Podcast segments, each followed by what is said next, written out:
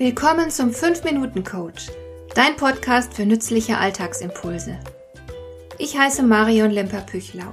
Als erfahrener Coach habe ich jede Menge psychologische Tipps für dich, mit denen du leichter durch den Alltag kommst, damit dein Leben ein bisschen einfacher wird.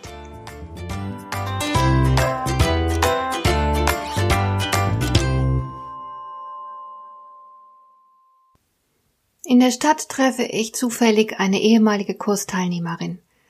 Ich bin natürlich erfreut, sie zu sehen und erkundige mich auch gleich, wie es ihr geht. Danke, sagt sie, ich bin zufrieden. Das ist schön, höre ich mich sagen, und wir plaudern eine Weile über dies und das, bevor ich mich verabschiede. Ich habe einen Termin und will nicht zu spät kommen, aber nachdem wir uns getrennt haben, geht mir dieses Danke, ich bin zufrieden im Kopf herum. Sicher doch, es bedeutet etwas Gutes, wenn man zufrieden ist. Aber in diesem Satz schwingt etwas mit, das mir nicht gefallen will. Es hört sich an, als hätte jemand halbherzig seinen Frieden mit den Dingen gemacht, sich freudlos mit ihnen arrangiert. Danke, ich bin zufrieden klingt wie ein Seufzer der Resignation, so als wäre der Sprecher zu dem Entschluss gekommen, dass es das Beste sei, sich zufrieden zu geben, sich mit den Dingen abzufinden. Der Satz riecht förmlich nach unerfüllter Sehnsucht. Als ich einige Tage später einen Freund besuche und ihn im Laufe des Gesprächs frage, welche Pläne er hinsichtlich seiner beruflichen Entwicklung hat, zuckt er mit den Schultern und er sagt, wieso Pläne? Ich bin ganz zufrieden mit dem Job. Wieder beschleicht mich ein ungutes Gefühl bei dem Wort zufrieden.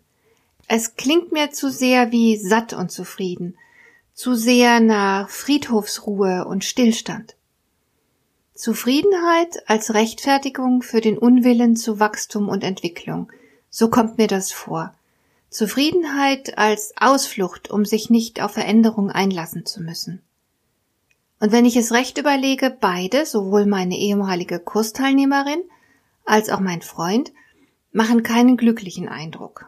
Ich spüre gar nichts von erlebter Seinsfülle, von Begeisterung, von Freude oder Hingabe. Ist Zufriedenheit denn etwas Schlechtes? Natürlich nicht.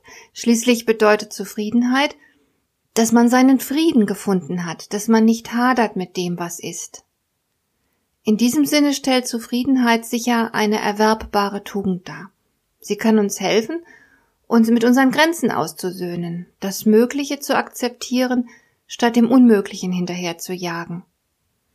Wir brauchen die Fähigkeit, zufrieden zu sein, ganz ohne Frage, auch wenn Zufriedenheit meist die Abwesenheit von Glück bedeutet. Zufriedenheit ist sicher eine Tugend, die jeder in sich kultivieren sollte.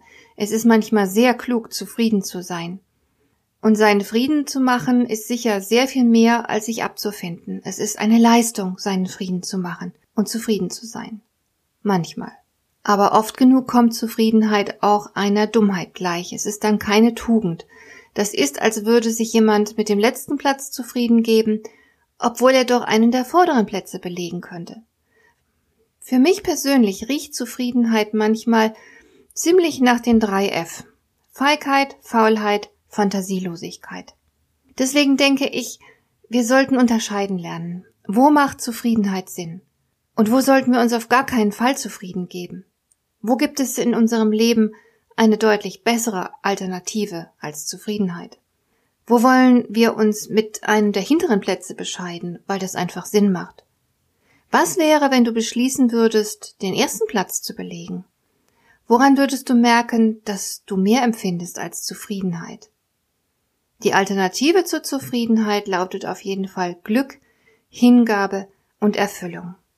Und ich denke sicher, das ist etwas, wonach wir alle streben sollten. Denn eins ist mal sicher, Zufriedenheit alleine ist nicht genug. Hat dir der heutige Impuls gefallen?